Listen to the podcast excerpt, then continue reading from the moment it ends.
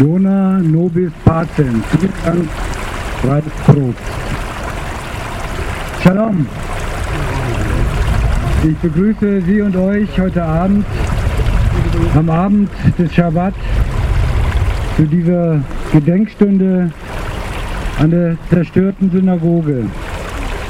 Hier an dem Platz, an dem bis 1938 die Synagoge stand, hier an dem Platz, an dem seit zwei Jahren das immer noch umstrittene Mahn Gedenk Denkmal mit den Umrissen dieser Synagoge eröffnet wurde. Gestritten wird immer noch und den konstruktiven Streit um unsere Geschichte und Zukunft haben wir auch weiter bitter nötig. Und er tut der Auseinandersetzung und Bewusstmachung um unsere Schuld und um unser jüdisches Erbe gut.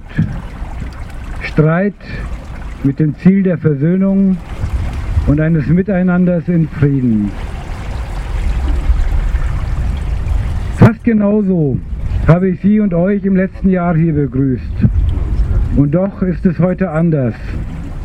31 Jahre nach der Reichspogromnacht. Heute vor einem Monat, am Yom Kippur, dem höchsten jüdischen Feiertag, dem Tag der Versöhnung, gab es den Versuch eines Massakers an jüdischen Menschen in der Synagoge von Halle mit zwei Todesopfern, mit mehreren Schwerverletzten. Und es ist erst ein paar Tage her, seit dem Angriff auf einen jungen Mitbürger jüdischen Glaubens in einem Fitnessstudio hier in unserem beschaulichen Freiburg. Und dies ist nur die letzte öffentlich gewordene antisemitische Bedrohung hier in Freiburg. Bedrohungen, die sich mehren.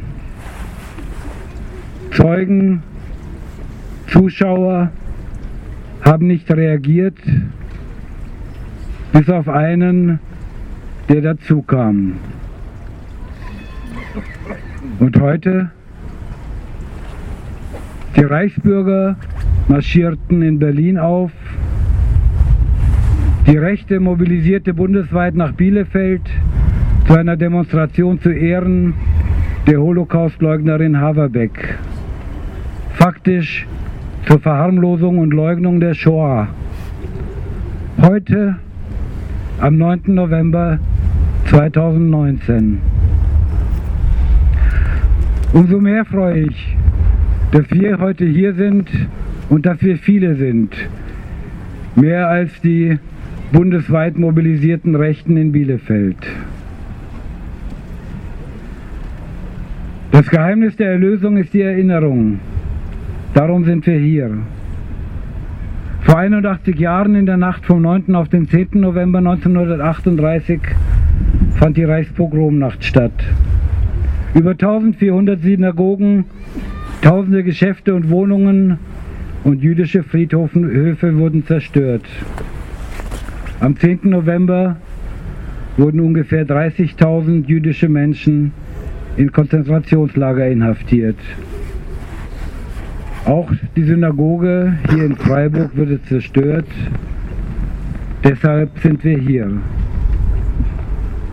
Wir wollen, wir können, wir dürfen diesen Tag nicht vergessen. Wir brauchen die Erinnerung. Ja, wir bestehen auf sie.